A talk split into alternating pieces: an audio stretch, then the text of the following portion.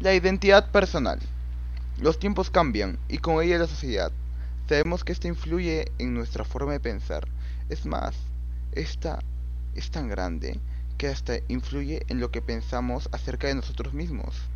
Vemos como hay personas que no se aceptan, sienten que no pertenecen a esta sociedad y que es mejor alejarse de todo y terminan por tener depresión y falta de autoestima.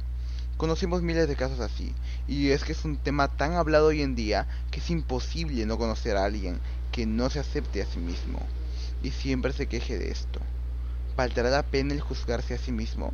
El hacer un cambio de mentalidad puede hacer toda la diferencia. Eres importante y único. En este mundo existen 7 mil millones de personas y ninguna, ninguna es como tú.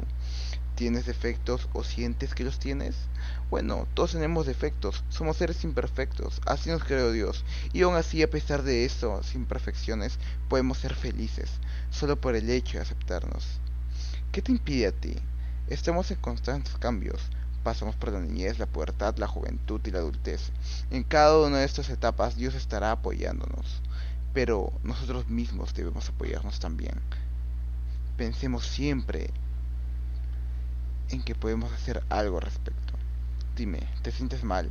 Recuerda que cada error es una lección y esa lección nos forja para ser una mejor persona. Vamos, quiérete.